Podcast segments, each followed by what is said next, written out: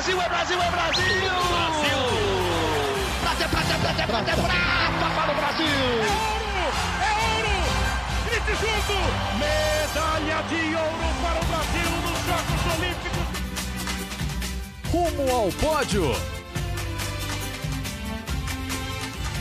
Saudações olímpicas! Este é o Rumo ao Pódio, podcast de esportes olímpicos da Globo. Eu sou Marcel Merguiza e estou em 2021. Seja bem-vindo você também. Feliz ano novo, feliz ano olímpico. Quem também está aqui neste novo ano, neste novo ano olímpico, é Guilherme Costa. Fala, Gui, tudo bem? Fala, Marcel. Bom dia, boa tarde, boa noite para todo mundo ligado no Rumo ao Pódio. Feliz ano olímpico para todo mundo. Agora vai, vai. Esse ano é olímpico, vai, Marcel. Podemos bater não, o martelo, sim, vai. Sim, acabou. Não, não, não, não, não tenho a menor condição de não dizer que esse ano é olímpico. Falei para você no último programa do ano que ia me segurar nas redes sociais. Não deu. Dia primeiro, comecei te retweetando, me animei, dei feliz ano olímpico para todo mundo. Já era. 2021, ano olímpico. O ano olímpico que ninguém ninguém esperava, nenhum cálculo de quatro em quatro anos esperava, mas estamos nele.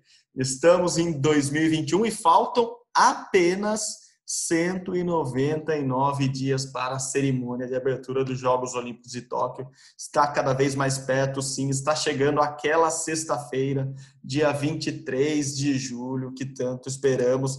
Dessa vez vai rolar, Gui. Não vejo mais chance dessa Olimpíada ser cancelada, apesar de sempre ter alguém mais pessimista, eu estou muito otimista nesse começo de ano. E você? É, eu acho que a Olimpíada vai ter. Acho que isso, assim, muito, muito, muito provavelmente vai ter a Olimpíada. A gente só não sabe se vai ter público, como vai ser o público, se vai ser 100%, se vai ser 50%, se vai ser só público japonês, enfim. Mas a Olimpíada vai ter, assim, até porque o esporte voltou já há muito tempo, né? Voltou Fórmula 1, voltou NBA, voltou UFC. Por que, que não vai ter a Olimpíada? Então, acho que a Olimpíada vai ter. A gente está só aqui esperando para saber como que vai ser essa Olimpíada, mas a gente vai ter sim esse ano.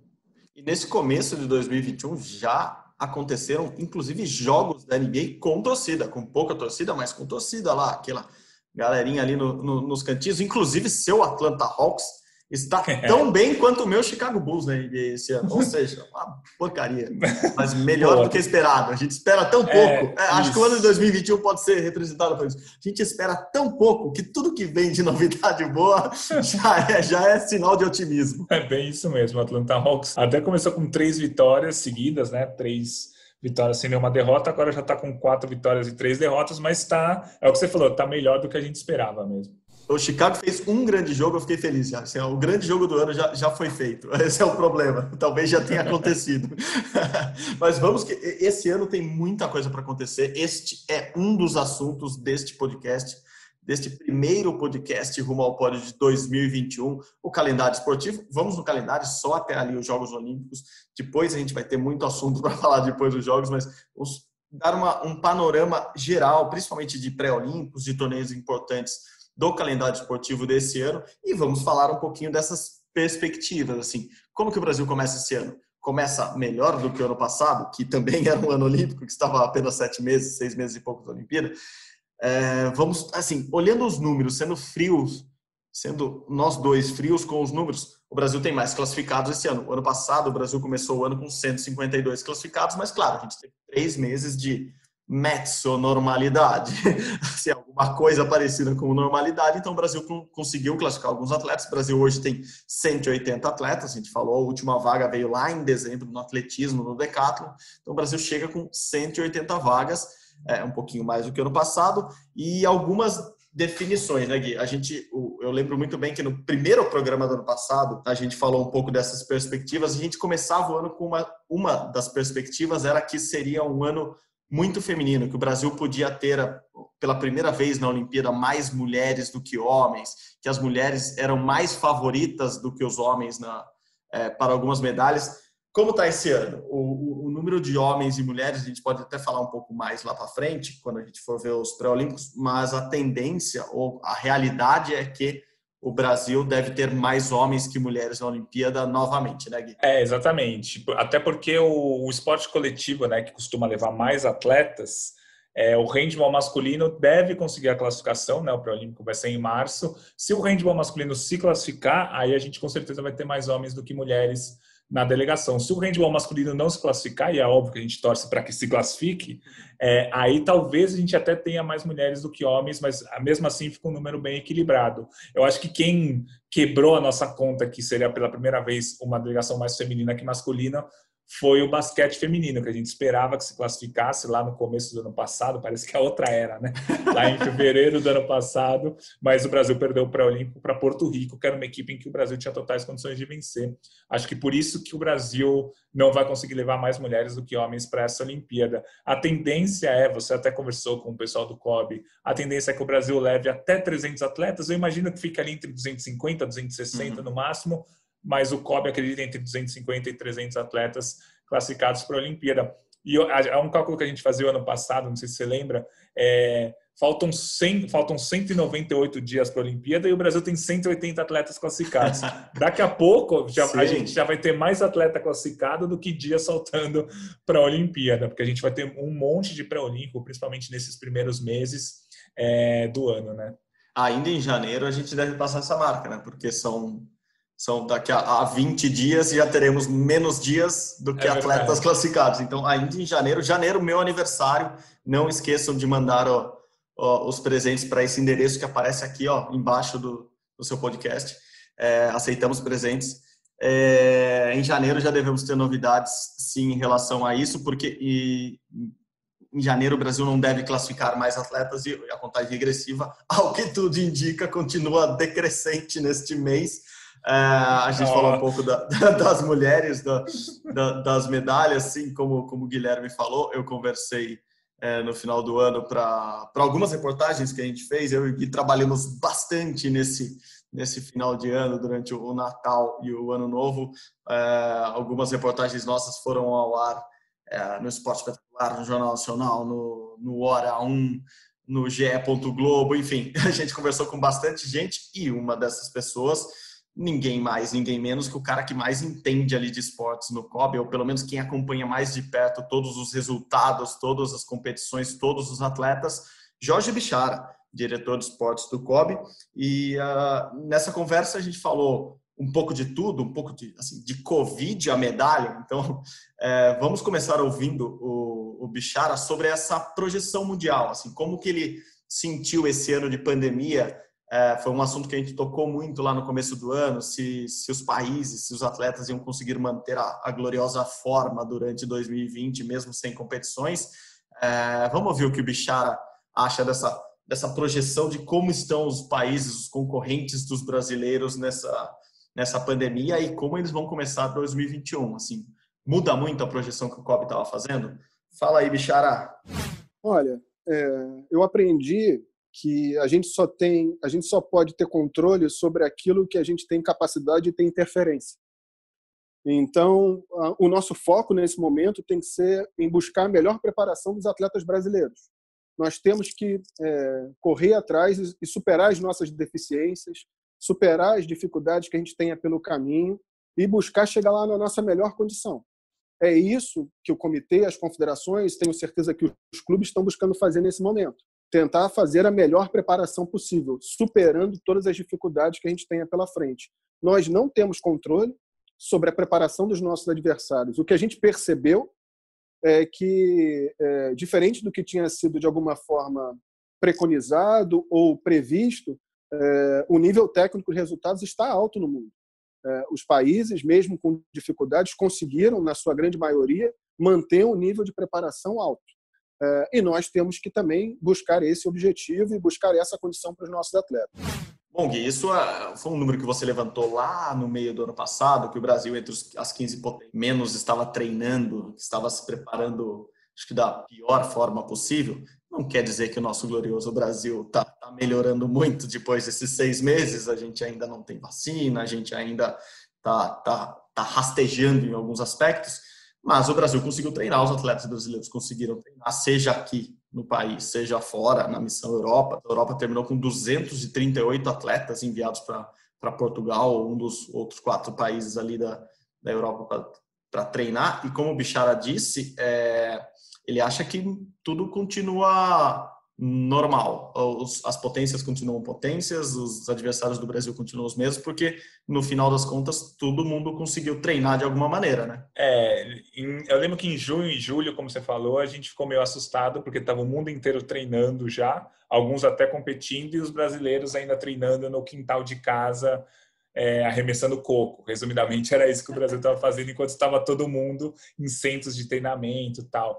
Aí a Missão Europa foi o grande projeto do segundo semestre, muitos atletas foram treinar fora, mas aqui no Brasil mesmo os clubes que abriram, né, de uma certa forma, com protocolos, mas tudo foi reaberto, então acho que voltou um pouco à normalidade. É, óbvio que não é o ideal, óbvio que o Brasil perdeu alguma coisa com isso, mas acho que o Brasil já está encostando de novo nas principais potências ali, com os países que o Brasil briga no quadro de medalhas para chegar na Olimpíada em pé de igualdade com Canadá, Nova Zelândia, Espanha, que são os três países ali que o Brasil deve brigar ali entre 12 º 13º, 14º, 15º lugar do quadro de medalhas. Então, depois daquele mês de julho tumultuado, que todo mundo estava treinando menos nós, acho que agora a gente já está em pé de igualdade. E aí é, é muito difícil, é, fica mais difícil fazer uma projeção esse ano, né? A gente não uhum. teve campeonato mundial. Faz um ano que a maioria das modalidades não teve, não tem competição importante. Então a nossa projeção ainda é muito pensando em 2019. Por isso que esses seis meses agora vão ser muito importantes. É, acompanhar os resultados. Geralmente as competições pré-Olimpíadas são mais para você ficar é, se preparando, os últimos retoques. Agora não, é uma competição pré-Olimpíada para você ganhar confiança. Você Sim. chegar, imagina, vai ter o um Mundial de Judô em junho. Imagina você chegar como campeão mundial de judô dois meses antes da Olimpíada. Vai ter o Mundial de Handball agora em janeiro. Vai ter Copa do Mundo de Pismo em março.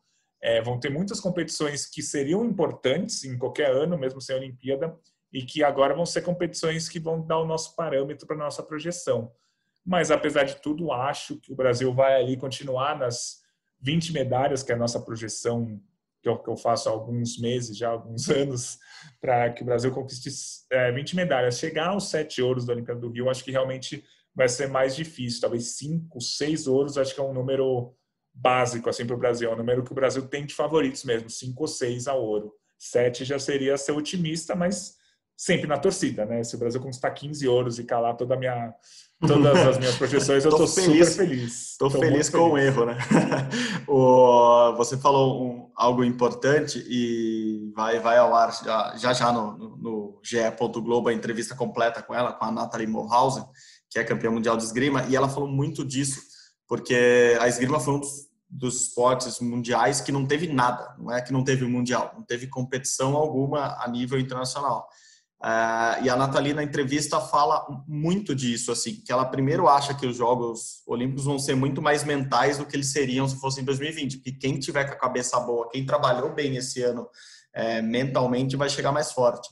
E ela falou algo interessante, ainda mais na modalidade dela, que ela acha que zerou tudo que ela não tem mais o peso de ser campeã mundial, que não tem mais o peso do ranking, que todo mundo vai começar as competições agora, provavelmente em fevereiro vai ser a primeira competição de esgrima, é, com, com, com, mais gente, com, com, todas as, as, atletas que devem ir para Tóquio, é, e ela imagina somente umas três ou quatro competições, ela imagina que vai chegar todo mundo zerado. Ela falou: isso é bom para todo mundo, porque eu não tenho o peso de ser a campeã mundial nas minhas costas e ao mesmo tempo eu posso tentar coisas novas. Assim, ela falou, me sinto uma jovem é, arriscando mais coisas, arriscando novidades. E você, pô, você foi muito bem lá no começo do, do ano passado falando que a modalidade espada dela já era uma das que mais difícil fazer previsão, porque, enfim, são vários campeões revezando nos últimos anos. E ela acha que isso vai zerar mais ainda, assim, que vai entrar todo mundo no mesmo balaio de, de chance de medalha. Assim, é, é muito legal a entrevista da Nathalie, quem puder leia, é, já foi ao ar uma parte no Esporte Espetacular, mas no GE. Globo tem a entrevista completa. Vou passar agora de novo para Jorge Bichara, já que você falou da sua projeção de medalhas. Vamos ver se o COB tem projeção de medalhas também? Diz aí, Bichara. O Brasil, ao longo dos últimos quatro anos, demonstrou é, capacidade de superar é, a quantidade de medalhas obtidas nos Jogos do Rio, pelos resultados obtidos pelos seus atletas nas diversas modalidades, incluindo as que entraram é, no programa olímpico, em chegar aos Jogos e ter condição de superar isso. Potencial existe. É, uma competição, os Jogos Olímpicos são uma competição completamente diferente de todas que se participa normalmente. o cenário é diferente e agora mais ainda.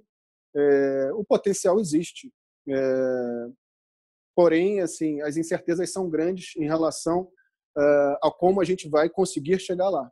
Todo o esforço e todo o trabalho está concentrado de que nós consigamos chegar lá na nossa melhor condição. Eu sou confiante de que a gente vai buscar a melhor preparação e vamos chegar lá, o Brasil vai chegar em boas condições. Se isso será suficiente para superar as medalhas, eu não sei, é, mas o nosso objetivo é chegar lá bem. Esse é o nosso compromisso. Bom, é isso, Gui. Está perto das suas 20 medalhas ali. Se é superar o Rio, a Olimpíada do Rio 2016, com sete ouros, seis pratas, seis bronzes, sua projeção tá, tá boa e é a mesma projeção que o Kobe está fazendo. Enfim, estão otimistas por lá também. É, e eu, e eu acho interessante o Kobe falar melhorar o resultado do Rio ao invés de dar um número de medalhas, porque o, uhum. o Kobe apanhou bastante na, no último ciclo olímpico, porque eles deram uma meta, o que eu achei muito importante, muito interessante, eles deram a meta, ser top 10 do quadro de medalhas, o que seria histórico, mas é uma meta que você jogou uma responsabilidade em cima de todos os atletas do Brasil na Olimpíada, qualquer atleta favorito que não ganhava medalha, a gente já anotava ali, X, estamos abaixo da meta, estamos acima da meta, enfim, mas eu achei muito interessante, porque eu acho que o, o comitê tem que ter uma meta. Eu acho que não. Eu acho que, o, é, é, eu acho que o COB não pode, o COB nunca fez isso, estipular quais medalhas o Brasil vai ganhar. Não pode colocar nas costas do Arthur Nori a obrigação de ganhar uma medalha. Não pode colocar nas costas do vôlei a obrigação de ganhar uma medalha. Mas acho que de uma delegação de duzentas e tantas pessoas, você dá uma meta, eu acho importante, acho interessante. Eles não deram uma meta em números, mas eles falaram ser melhor do que o Rio. E é o que você falou, ser melhor do que o Rio é ganhar mais que 19 medalhas ser melhor que o Rio é ganhar talvez mais do que os sete ouros. Aí eu já Sim. acho um pouco mais difícil. Mas eu acho importante o COB como entidade, como representação do país, ter uma meta, sim. Mesmo que seja uma meta difícil ou uma meta fácil, eu acho que é bom ter essa meta. A, a meta de top 10 era bem real na última Olimpíada, que o Brasil não chegou, faltaram três medalhas. É o detalhe que acontece Sim. na Olimpíada. É o vôlei feminino que perde de 15 a 13 numas quartas de final no tie break, que um ponto a mais o Brasil iria para a semifinal do vôlei. É, é, o Caio Bonfim da marcha atlética que perde o bronze por 5 segundos, fica em quarto lugar. É uma luta do judô da Erika Miranda na, com cinco minutos de golden score contra uma japonesa na disputa do bronze. Ela perdeu. Então, por exemplo, eu dei três exemplos que, com um piscar de olhos, poderiam virar três medalhas e o Brasil bater a meta de top 10. Mas eu acho muito legal o COB ter uma meta. Acho até seria legal se eles impusessem mais alguma coisa, do tipo um número, mais de 20 medalhas, uma posição, ser top 15. Porque acho que é, é legal para o torcedor, claro, mas é legal para a entidade. Ó, tem que ter uma meta. As grandes empresas do mundo Sim. têm metas, né? Concordo.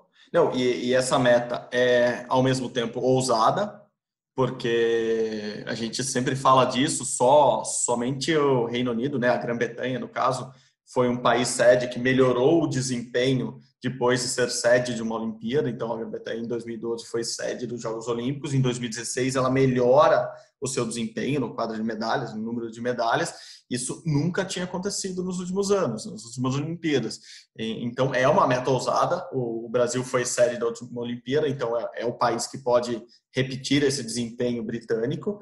É, mas, ao mesmo tempo, ela é real, e daí ela é real por causa dos esportes extremos de ação, os novos esportes principalmente ou exclusivamente surf e skate, que o Brasil tem muitas chances de medalha. Assim, no surf, pelo menos duas são muito claras. A gente já está vendo o circuito mundial do surf retomando com Medina e com Ítalo muito bem. E no skate a gente tem três das quatro melhores do mundo no street. A gente tem ótimos representantes no, no masculino também. Enfim, são grandes chances. Por isso que a meta é, é muito possível. É, basta repetir basicamente o que foi feito no Rio, com algumas perdas normais, mais essas medalhas do, desses dois esportes, skate surf, o Brasil provavelmente chegará a 20 medalhas, ou 21, ou 19 com mais ouros, enfim. Aí você faça a sua conta, cara torcedor, mas é, é, é por aí sim, e é, é ousado e ao mesmo tempo real. Isso eu acho muito legal. Bom, Gui, vamos passar. Agora a gente vai passando mês a mês para falar desse calendário que, que já começa quente agora em janeiro. Nenhum trocadilho, com o verão brasileiro, o verão aqui no, no Hemisfério Sul, mas já temos várias coisas acontecendo com início nesse primeiro final de semana. Uh, então vamos lá, calendário, janeiro, Master de Doha, no Catar, judô, seleção já convocada, é, começa nesse final de semana, judô que sempre foi um carro-chefe de medalhas para o Brasil e a gente fechou o ano com a notícia negativa da Rafaela Silva pegando doping fora das Olimpíadas. Como o Brasil já vai para esse Masters de Doha, é, Gui, no judô? Então, é uma competição importantíssima, vale 1.800 pontos no ranking e o ranking é classificatório para a Olimpíada e é muito importante você estar bem no ranking, é, seja para brigar por uma vaga, ali são 18 vagas em cada categoria, seja para você ser cabeça de chave. Porque se você, ser, se você for um dos oito primeiros colocados do ranking mundial, você é cabeça de chave nas Olimpíadas, aí você foge dos principais atletas até as quartas de final, o que seria muito importante. O Masters, o Brasil vai com uma equipe muito forte no masculino, muito forte, assim, digo, completa, né? Vai todos os atletas que devem estar na Olimpíada estão nesse, nesse Masters. Eric Takabatak, Felipe Pelim, Felipe Kitadai, Daniel Carguininho, William Lima, o Eduardo Barbosa, Eduardo Yuti, Rafael Macedo, Rafael Buzacarini, Leonardo Gonçalves, Rafael Silva e Davi Moura. O Brasil está completo no masculino. Isso vai ser muito importante. O judô masculino que não está indo muito bem nesse ciclo olímpico, não teve nenhuma medalha nos mundiais de 2018 e 2019 é, mas está completo nesse, nesse Masters, o que vai ser muito importante para conquistar pontos, para conquistar confiança e garantir essas classificações. A seleção feminina que está bem capenga, está com muitos problemas. Ah, o judô feminino tem sido o cargo-chefe do judô brasileiro nos últimos anos, mas está com muitas atletas machucadas. Tem a punição da Rafaela Silva, que não vai poder estar na Olimpíada. E, por exemplo, nesse Masters de Doha agora não tem nenhuma atleta na categoria da Rafaela Silva. É, então, assim, o Brasil preocupa um pouco isso também, porque talvez o Brasil não conquiste nenhuma vaga na categoria da Rafaela Silva. A Mayra Guiar está machucada, também não estará presente. Não tem nenhuma atleta na categoria até 48 quilos, que é uma categoria em que o Brasil está capengando desde quando a Sara Menezes mudou de peso ali depois da Olimpíada 2016. É, e com a Mayra Sara, só, só interrompendo, Sara que está grávida e aposentou, né? Assim, só para. É, ah, por que, que a Sara não vai competir? Não, Parabéns para a Sarinha, inclusive, dona do Piauí todo. é, mas ela não compete mais, para quem não, não sabe isso. por que, que a Sara, que era novinha em 2012, não está mais. Mas é isso, Sarinha isso. grávida e aposentada. Muito bem colocado, exatamente. Então a seleção feminina está indo para esse Master bem capenga, mas, por exemplo, a Larissa Pimenta tem chance de medalha nesse Master. A Kathleen Quadros, nossa primeira medalhista olímpica lá em 2008, tem chance de medalha nesse nesse Masters. E, claro, tem as pesadas, a Maria Suelen e a Beatriz Souza. A Maria Suelen, segunda do ranking mundial, a Beatriz sexta, as duas brigando por uma vaga. Né? Cada país só pode levar um atleta por categoria.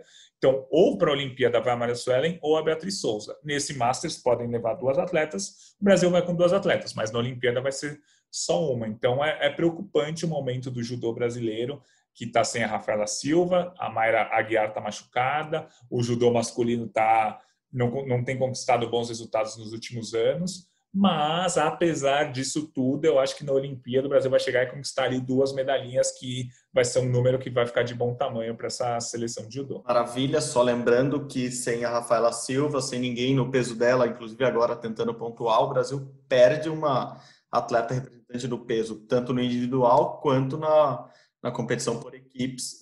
Pela primeira vez, os Jogos Olímpicos vão ter uma competição por equipes e um dos pesos é exatamente o peso da Rafaela. Então, aquilo que o Gui já explicou muito bem no, no final do ano passado, nosso final do ano passado, lá em 2020, é, o Brasil perde duplamente sem a Rafaela Silva. Então é isso, de 11 a 13 de janeiro, Masters de Doha, Masters de Judô. Já na sequência, 14 a 31 de janeiro, o Campeonato Mundial Masculino de Handball no Egito. A gente vai falar mais de handball na semana que vem, mas só um pitaquinho assim que é um torneio importante por tudo que a seleção brasileira, né, que o handball brasileiro enfrentou em 2020, denúncias de assédio, mudança de presidente, ah, uma verdadeira bagunça no judô, no judô não, no handball brasileiro e chega o final do ano aparentemente as coisas começam a melhorar um pouquinho ou se resolvem por um pequeno período de tempo, pelo menos o necessário para essa seleção se reunir em Portugal para treinar e agora ir para o Egito com o Kobe ajudando a bancar toda a seleção. Seleção brasileira de handebol já semana que vem tem campeonato mundial. É, chances de outra campanha histórica, porque apesar de cair cedo no, na edição passada, o Brasil foi bem, né? É, na última edição, em 2019, o Brasil foi nono colocado. ganhou de diversos times europeus, foi a melhor campanha da história. E agora o Campeonato Mundial vai ser mais interessante ainda porque é o maior Campeonato Mundial da história. Serão 32 seleções, eram 24 até o ano de 2019. Então, 32 seleções. É, o Brasil está no grupo B com Espanha, Tunísia e Polônia. Só que nessa primeira fase passam os três primeiros. Então o Brasil tem grandes chances de passar, mesmo sendo um grupo muito forte. Espanha é um time um dos melhores do mundo. Polônia, o Brasil consegue fazer um jogo de igual para igual. E Tunísia, a Tunísia é muito forte no handball, mas acho que o Brasil consegue vencer. Então essa primeira fase aí, acho que apesar de ser um grupo muito difícil, o Brasil consegue é, se classificar. O momento político do handball é maluco, né? Vou tentar resumir aqui em um minuto. Mas o, o presidente, que é o Manuel Oliveira, foi afastado judicialmente por mau uso do dinheiro público. O vice dele, que é o Ricardinho, ele foi acusado de assédio sexual por uma funcionária da confederação. É, o Comitê Olímpico do Brasil pediu que ele saísse da, da presidência, ele não saiu. Ele demorou um mês e meio, mas renunciou depois. Agora a gente está com um outro presidente no comando, que seria o Jefferson Oliveira, que é lá, lá de Manaus. Então está um caos político instaurado na Confederação Brasileira de Handball e quem organizou, quem está organizando a preparação é o Comitê Olímpico do Brasil. Os brasileiros, como você disse, estão ah, treinando para esse Campeonato Mundial. O Brasil estreia dia 15 de janeiro contra a Espanha. É muito importante que o Brasil conquiste uma boa campanha, faça uma boa campanha para embalar para o pré-olímpico. O Campeonato Pré-Olímpico é em março é, e o Brasil disputa duas vagas com Coreia do Sul, Chile e Noruega é um pré-olímpico bem acessível para o Brasil conseguir essa vaga. Perfeito, Gui, perfeito. Como eu falei, a gente se aprofunda mais no Mundial de, de Handball semana que vem, é, mas de cara dá para saber que, é um, que, o Brasil terá jogos dificílimos pela frente. A Espanha é tradicionalíssima, tem um campeonato nacional muito bem organizado, a Polônia tem times fortíssimos, ali compete com grandes europeus. A Tunísia, como você disse, a gente não, não presta muita atenção ali no handball africano, mas ele é forte, né? O Egito é forte, o Egito que vai, vai organizar, a Tunísia também, enfim. É, e o Brasil não conseguiu nem terminar a Liga Nacional porque teve casos de Covid entre os clubes, né? Em vários jogadores dos clubes que estavam na final, então é, a gente é quase que azarão, apesar de ter vários atletas muito bons na, nos principais clubes europeus um deles, Thiago, Thiago faz uma magia de Harry Potter, o nome dele é Thiago Petros, que joga no Barcelona, foi vice-campeão da, da, Champions League há duas semanas, enfim, temos uma seleção forte. Passando de esporte, um novo esporte olímpico que continua, já começou sua temporada 2021 e 2020, de 19 a 28 de janeiro tem etapa do Havaí, mais uma no Havaí, do Circuito Mundial de Surf, da WSL, né, a World Surf League, e com brasileiros muito bem lá. É, mais um bastidor aqui de entrevistas do final do ano. A gente conversou com, com o Ítalo Ferreira para uma reportagem do Jornal Nacional e conversando sobre a Olimpíada com ele, conversando, é, ele falando que sim, aquilo que você já falou também aqui, que tanto ele quanto Medina são favoritos ali nas ondas de Chiba, é, que é onde vai ser realizada a, a competição de surf na Olimpíada, porque são ondas pequenas, um, o mar que às vezes é mexido, mas é pequeno o mar. Ele falou, claro que pode entrar tufão, pode entrar alguma coisa ali que, que mude muito as ondas, mas a gente é favorito. Daí eu perguntei para ele quem era o terceiro nesse pódio, uh, imaginando que ele fosse falar o John John, que é o grande concorrente deles, e ele falou que acha que o John John não, ele acha que o John John vai ficar para trás nessa, que não que essas ondas não favorecem o John John. Não sei se é uma rivalidade deles mesmo ou se é algo mais, uma análise mais fria do, do Ítalo, mas ele acha que o John John não estará nessa briga pelo pódio. Ele colocaria o outro americano, aquele que a gente inclusive falou no último programa do ano,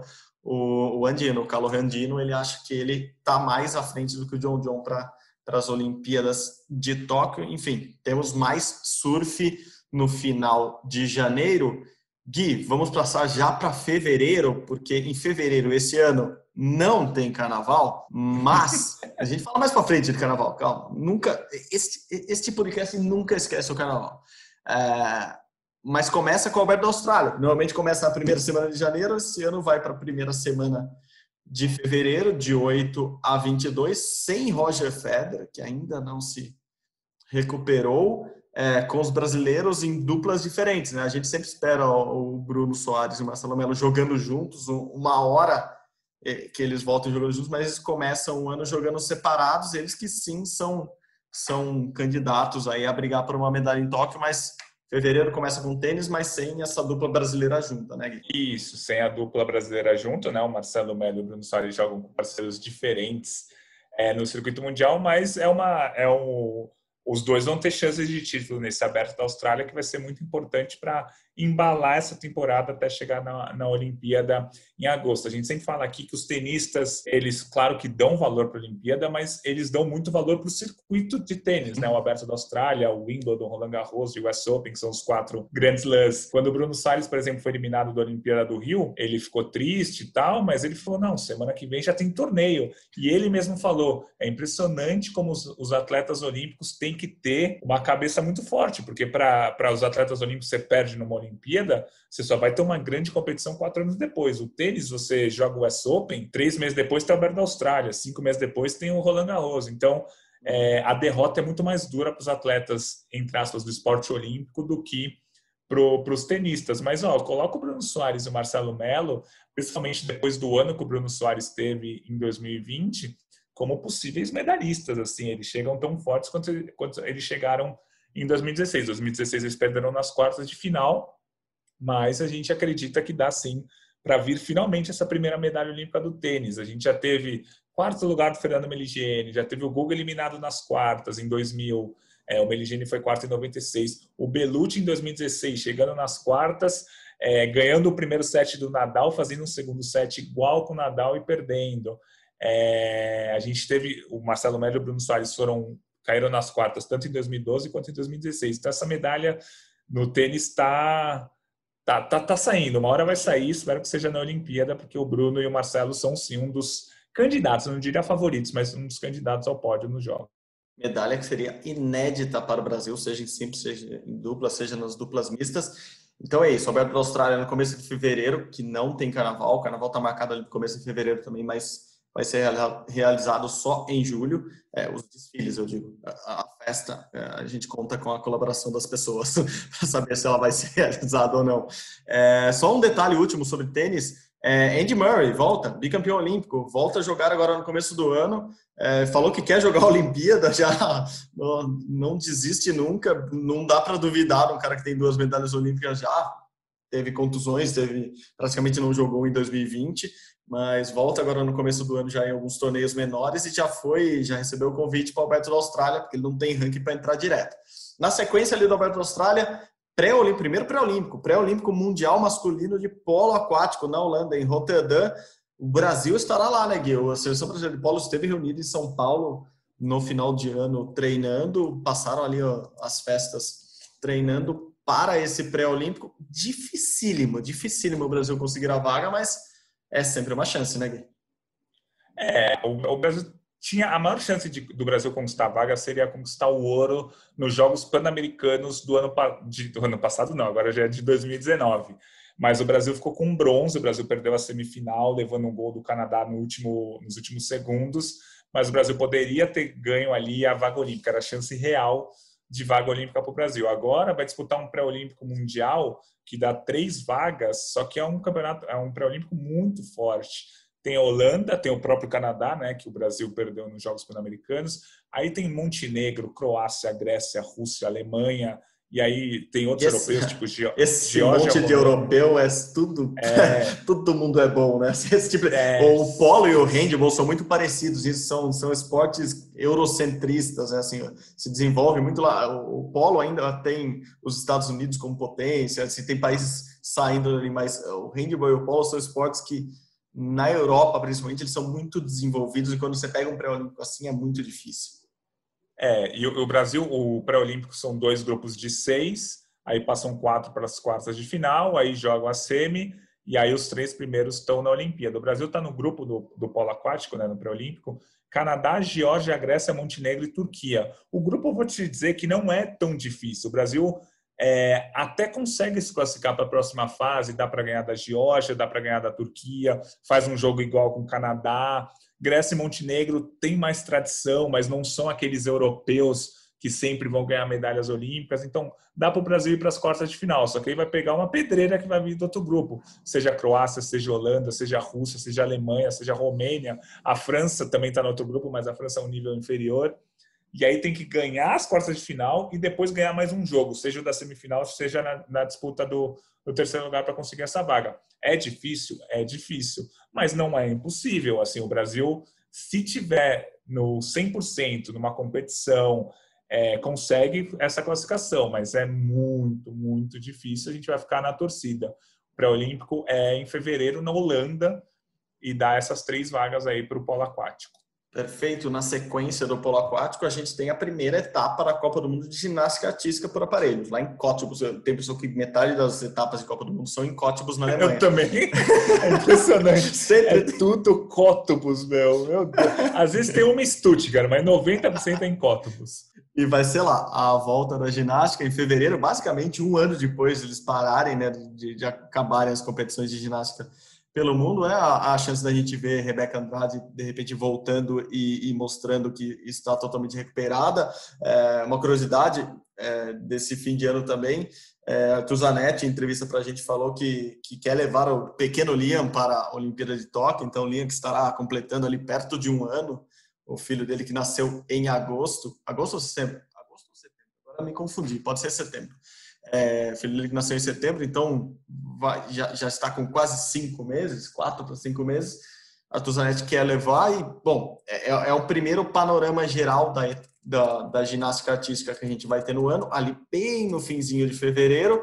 Aí já pulamos para março, que começa com o pré-olímpico de nado artístico lá em Tóquio, o primeiro evento teste já valendo vaga lá em Tóquio. Era um evento teste que ia, assim, estava prestes a acontecer quando começaram todos os cancelamentos de, de 2020 é, ou adiamentos de 2020. Então o Brasil vai vai para esse pré-olímpico de nado artístico lá em Tóquio com chance de vaga, né, Gui? Assim, o dueto do brasileiro tem chance de vaga.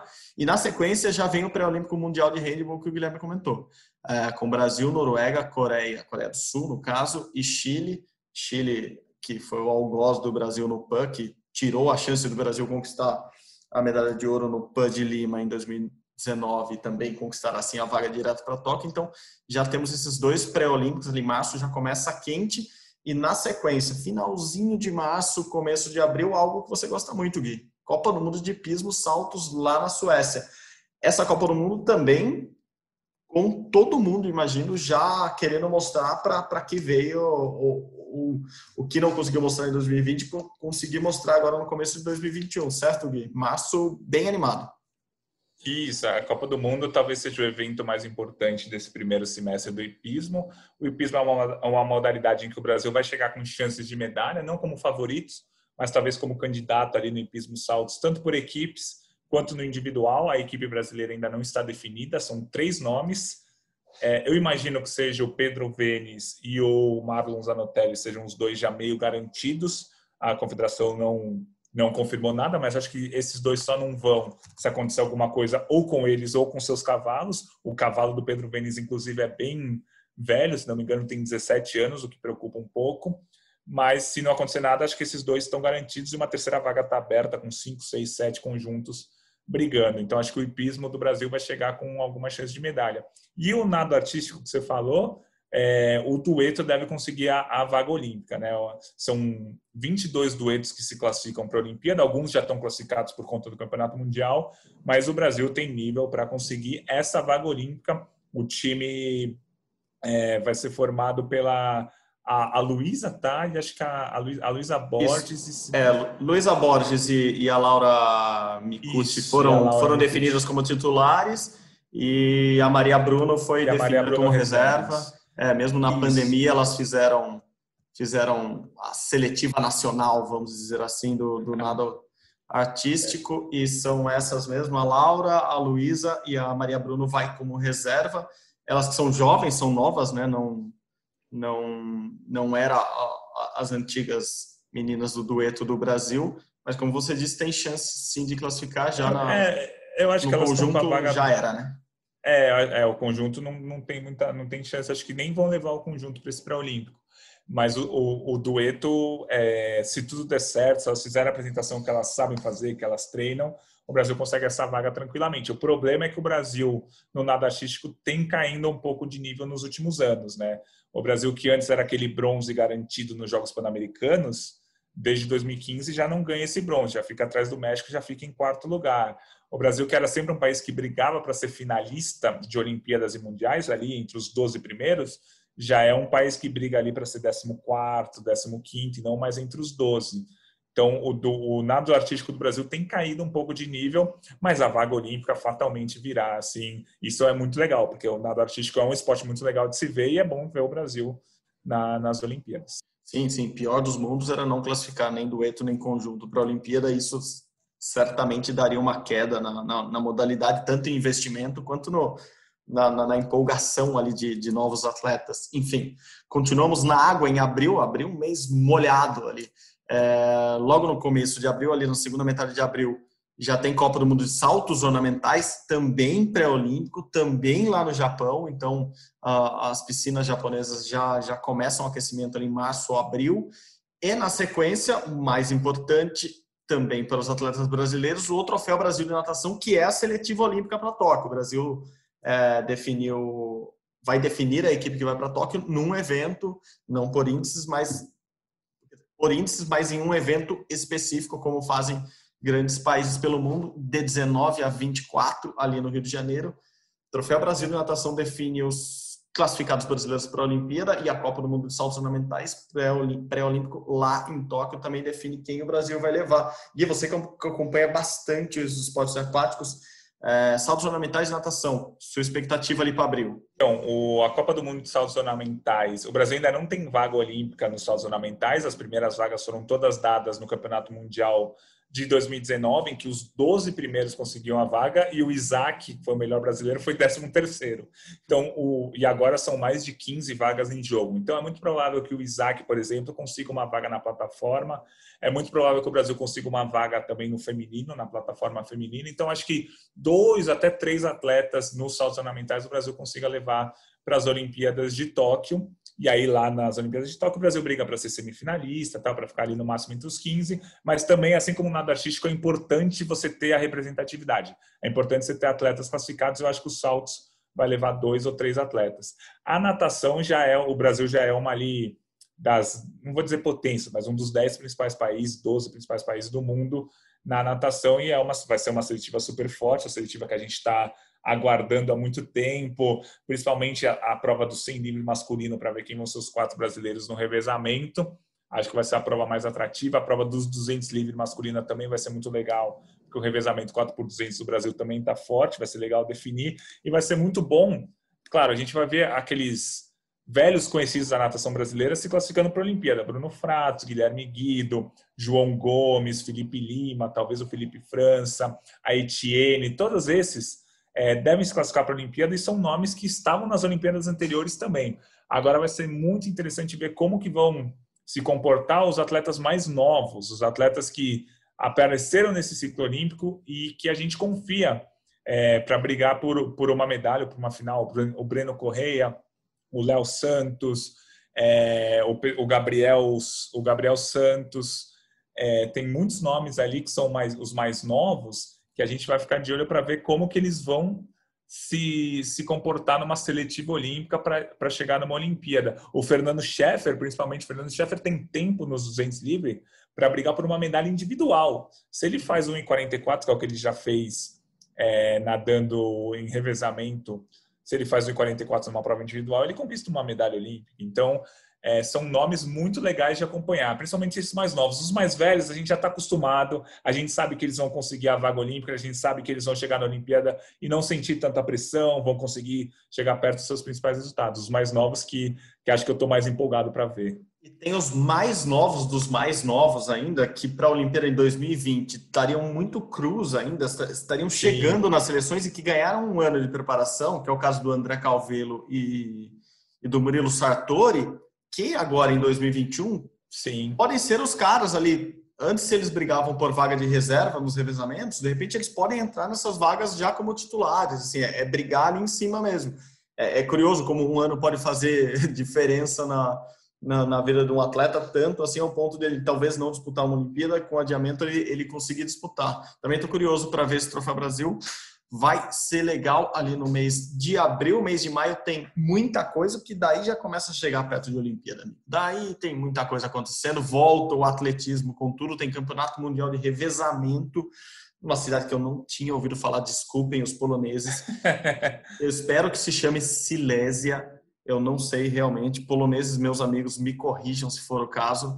Uh, o Brasil defende o título 4 por 100 lá, né, no revezamento 4 por 100 no Mundial de Revezamento. Uh, depois já começa também Liga das Nações de Vôlei, evento importantíssimo, porque é possivelmente onde José Roberto Guimarães e Renan Dalzotto testarão as últimas as últimas fichas, apostarão as últimas fichas em novos nomes para fechar essa seleção, é, tanto masculina quanto feminina de vôlei. Então, alguma chance de vermos novidades ali. A gente vem falando de Ana Cristina do Flamengo, que só tem 16 anos, que é um ano praticamente não jogava e agora é um dos destaques da Superliga. A Superliga masculina também tem tem vários nomes surgindo ali na ponteiros novos, centrais novos. Vamos ver quem, é, quais serão os convocados. A seleção brasileira de vôlei não se reúne há muito tempo. Na sequência, Copa do Mundo de canoagem velocidade também um cara que a gente não vê há muito tempo, né, Gui? Zaquias e Erlon Souza, Zaquias Queiroz e Erlon Souza, a gente não vê os dois competir há muito tempo, a gente sabe que eles estão treinando bem lá em Lagoa Santa. Ou seja, começamos o mês de maio com muita coisa importante para a gente ver atletas que a gente não está vendo em ação e ver como eles vão reagir. Atletas brasileiros, claro que a gente está falando, mas é, para saber como está esse nível mundial de, de treinamento mesmo. Então, Começa a maia com atletismo, vôlei e canoagem de velocidade, três esportes que são importantíssimos para o Brasil.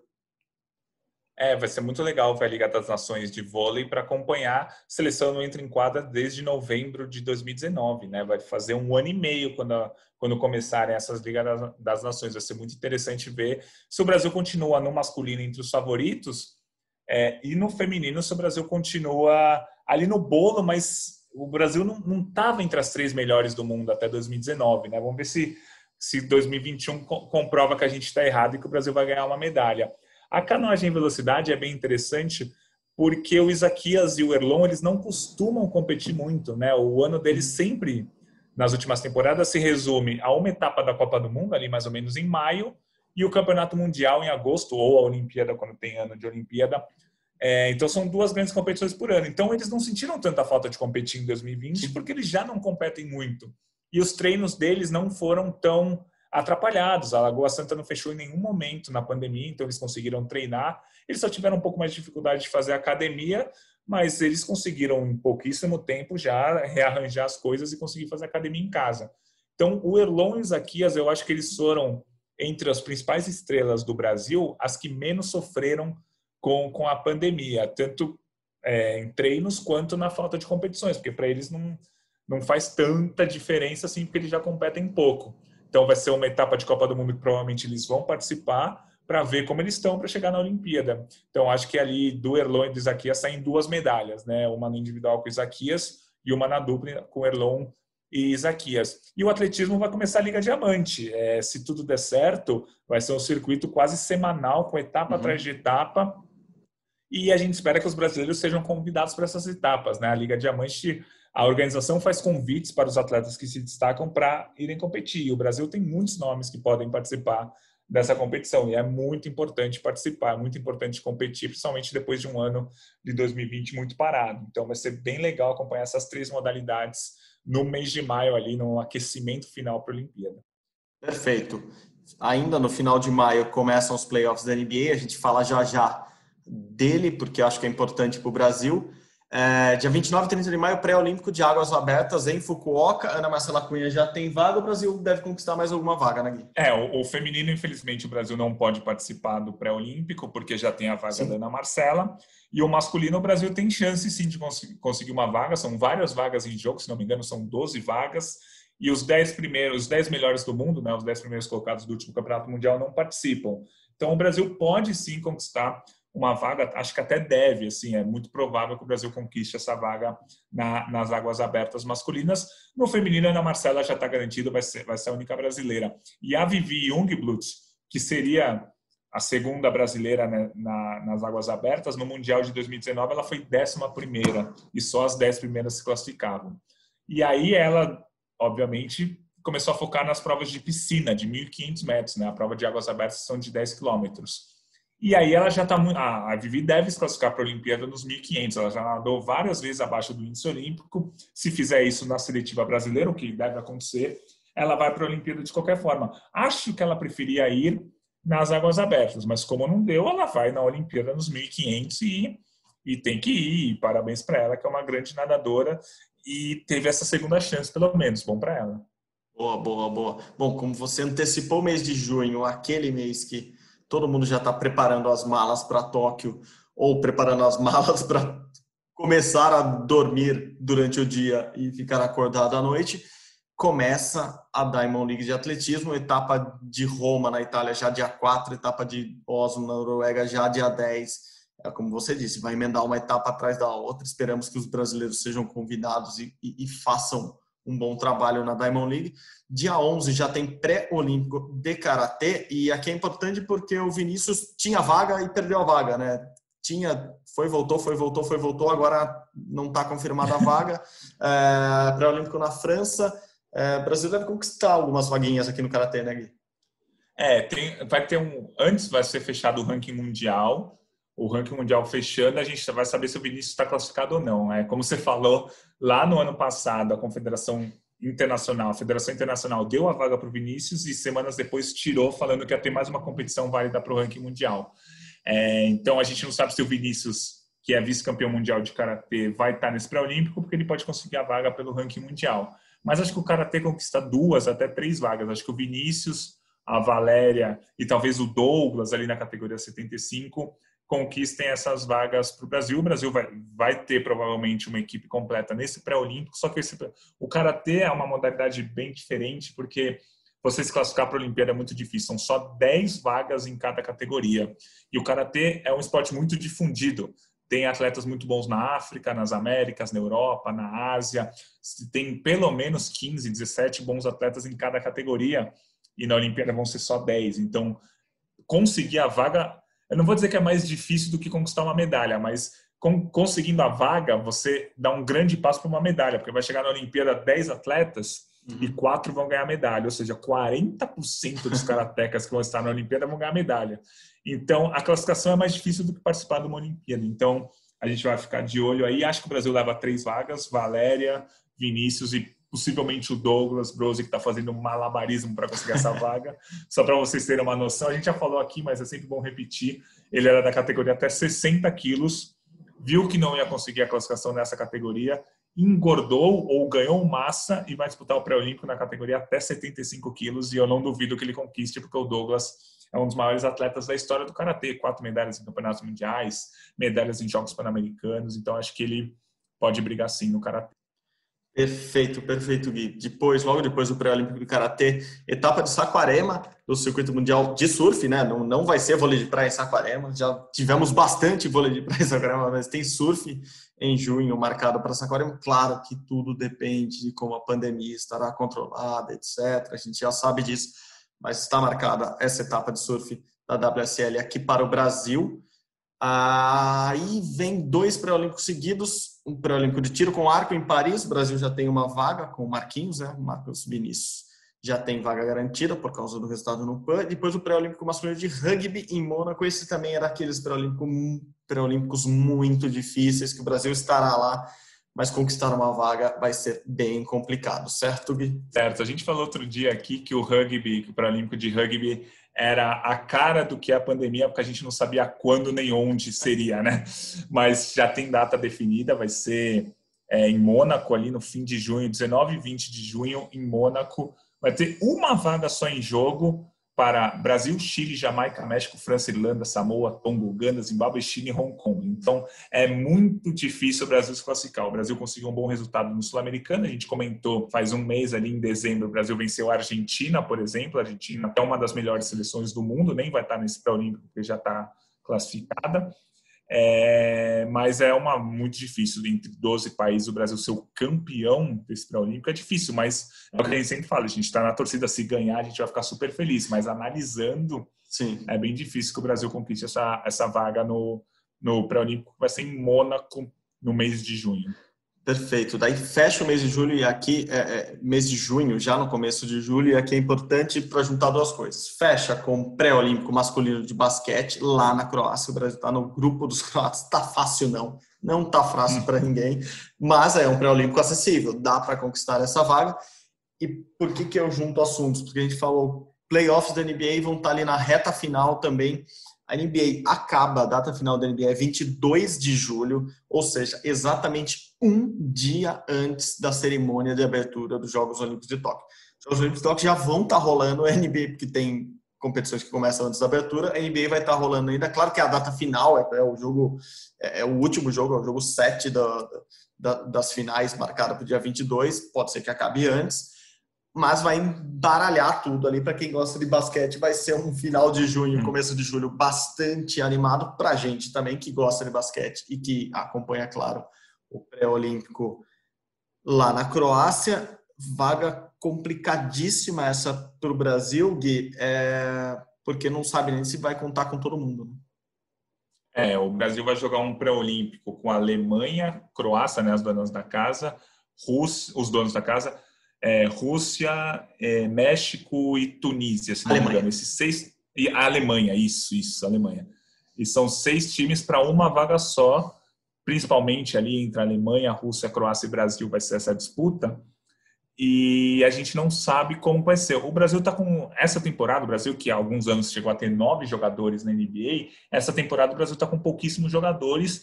E os jogadores que estão, por exemplo, o Raulzinho, o Raulzinho que está jogando muito bem, por sinal, Sim tá no Washington e o Washington não deve ir tão longe assim na NBA. Então, se o Raulzinho quiser ou puder, ou ter físico, enfim, ele pode sair do, da, da NBA e ir direto para esse pré-olímpico masculino aí que vai ter na Croácia. Então, é, é, são muitas dúvidas ainda com relação ao basquete masculino nas Olimpíadas. Por exemplo, o Los Angeles Lakers do LeBron James deve ou pode ir até as finais. E, e, se a, e, se a, NBA acabar dia 22 de julho mesmo? Você acha que alguém que vai jogar, vai querer ir para o Japão para chegar com fuso horário trocado, 30 horas de viagem é, e já disputar a, a, Olimpíada? E pior, a gente não sabe como que vai ser os protocolos, né? A gente não sabe se os atletas vão poder chegar na Olimpíada e direto competir ou se eles vão passar por uma quarentena.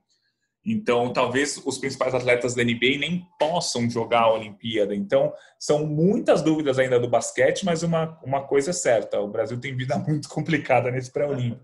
Por mais que o Brasil leve todos os atletas, por mais que o Raulzinho jogue, por mais que o Bruno Caboclo jogue, é, realmente vai ser muito difícil essa vaga. Mas, assim como no rugby, assim como no polo aquático, a gente torce para que o Brasil consiga a vaga. Mas, analisando friamente, o Brasil não, não é o favorito para ir para as Olimpíadas. Mas o basquete tem esse asterisco, né? Ninguém sabe os jogadores que vão estar lá. Sim, o Raulzinho, que, que como você está jogando no Washington, né? chegou a ser titular em, em, em um jogo logo no, agora no começo do ano, é, ele que é reserva do, do Westbrook, então, quer dizer, tá, tá com um bom titular ali para aprender algumas coisas, o da NBA, o Raulzinho é reserva, e os outros dois, só para citar, você falou, Bruno Cabloco no Houston Rockets, um time que tem um pouco mais de chance de chegar mais longe ali. O Cristiano Felício do glorioso Chicago Bulls, que não deve ir muito longe nessa temporada. Felício estará disponível para a seleção aparentemente ali em junho. E você falou do, dos protocolos de segurança. O que a gente sabe hoje, últimas informações, é que essa, essa quarentena para os atletas ela vai ser quebrada mesmo, assim, não, não vai ter esses 14 dias antes para chegar e ficar lá esperando. Pelo contrário, a ideia é que eles cheguem, claro, testados na saída e na chegada, destino, é, ali em, em, Tóquio, mas que fiquem poucos dias, por exemplo, fiquem cinco dias só na vila antes da, da, da estreia, tem, tem países, a gente viu muitos aqui no Rio, que a gente acompanhou desde um mês antes, países que chegam muito antes. Quando a vila abre, os países já começam a chegar com suas delegações, principalmente países de longe, por causa de fuso horário, adaptação. A ideia aparente do Comitê Olímpico Internacional é chega cinco dias antes na vila, pode treinar antes, mas na vila, principalmente, chega cinco dias antes, compete, dois dias depois da, da competição, tchau, pode voltar para casa ou sair da vila, no caso. Né? É, é, algo, esses dois dias depois é algo que, por exemplo, o Brasil já faz, assim, para não, não deixar os atletas lá fazendo nada na vila, mas é um protocolo, aparentemente, que deve ser mantido, protocolo de segurança de mínimo tempo na Vila Olímpica possível, então poderia até facilitar para os jogadores da NBA, mas também estou contigo. Duvido muito que alguém que dispute a, a final em Los Angeles, talvez, no, ou, ou, ali no Brooklyn, em Nova York, no, no, no dia 22 de julho, resolva ir para Tóquio estrear dia 24, daí já tem jogo de basquete. Então, veremos, mas eu acho que a, a Liga Americana deu uma atrapalhada em quem gosta de basquete, quem gosta de ver Olimpíada. Vai, vai ser na raça. Quem for, vai, vai muito na raça, Liga. Bom, passamos para os últimos. Os últimos acaba o pré-olímpico de basquete já temos todo mundo praticamente classificado para a Olimpíada. Em julho começam algumas competições, por exemplo, tem Liga Diamante ainda de atletismo em Londres, mas a prova mais importante de julho antes da Olimpíada é a São Silvestre, que foi remarcada do dia 31 de dezembro para o dia 11 de julho. Uh, teremos São Silvestre em julho, provavelmente teremos desfiles de carnaval no Rio, em São Paulo, em julho teremos festa junina, em, festa junina e julina em julho, adiada, São João, muita coisa em julho. E Jogos Olímpicos de 23 até 8 de agosto, 23 de julho a 8 de agosto. Ou seja, julho já com todo mundo definido, com muita coisa acontecendo, muita festa, seja em Tóquio ou seja no Brasil, Gui? É, a gente espera que a situação da pandemia já esteja um pouco melhor. A, a vacina já, obviamente, não vai estar é, completa aqui no Brasil, mas a gente espera que muitos já tenham, já tenham sido vacinados para a gente começar a poder pensar em curtir uma festa junina, talvez o, o carnaval de julho, mas é, pensando sempre na saúde em primeiro lugar e depois nas festas. Já tem até uns perfis do Twitter fazendo a contagem regressiva para o carnaval de 2022, que aí sim, sim a gente espera que esteja tudo certo e aí sim vai ser em fevereiro mesmo, na data tradicional. Os pessoal já está lá, faltam 400 dias. Parece a gente falando da Olimpíada em março do ano passado, então não vou julgá-los. perfeito, perfeito. A gente brinca muito aqui, mas é, é muito sério o que a gente está passando ainda. A gente, a gente ouve às vezes, ah, agora que passou a pandemia ou depois da pandemia. Não, estamos no meio da pandemia, estamos nos cuidando, estamos aqui cada um gravando da sua própria casa, estamos com saudade dos estúdios do, do nosso podcast lá na, lá na TV Globo, lá na nossa, na nossa redação. E a gente fala com otimismo porque espera mesmo que os próximos meses sejam de vacinação em massa em todo o mundo, incluindo o Brasil, e que todos consigam chegar saudáveis em Tóquio, a Olimpíada ocorrendo da melhor forma possível, porque é o que a gente imagina desde o ano passado, desde o adiamento, que seja uma Olimpíada, uns jogos, os jogos da, da reunião, do renascimento, da, da, da celebração dessa, desse abraço universal que queremos dar em todo o mundo. Estamos com saudade também dos nossos companheiros editores desse podcast, por isso vou encerrando por aqui para não deixá-los com mais tempo de podcast para editar ainda, Gui. Muito obrigado novamente. Feliz ano novo, que seja um ano olímpico de verdade esse ano e que estejamos principalmente com saúde para ir tocando aqui semanalmente nosso podcast Rumo ao Pódio. Obrigado, viu, Gui? Grande abraço. Boa, beleza. Um grande abraço para você também, Marcelo. Sempre um prazer fazer o podcast ao seu lado e sempre na contagem regressiva que já está aí abaixo dos 200 dias, já pensando na Olimpíada de Tóquio. Valeu, Marcel. Valeu aos amigos editores também, que estão sempre aptos aí para nos ajudar e encerrar o nosso programa. Valeu, Gui, valeu, Gui. Como eu disse, o Rumo ao Pódio é uma produção minha, de Guilherme Costa, a edição é deles, Leonardo Bianchi, Bruno Palamin, a coordenação de Rafael Barros e a gerência de André Amaral. Você encontra o nosso podcast lá na página do GE, ge.globo barra rumo ao pódio, vai direto em todos os episódios, inclusive este, ou nos agregadores de podcast como Spotify, Google e Apple Podcast. Muito obrigado pela companhia de todos novamente. Até semana que vem. Saudações olímpicas! Feliz ano novo!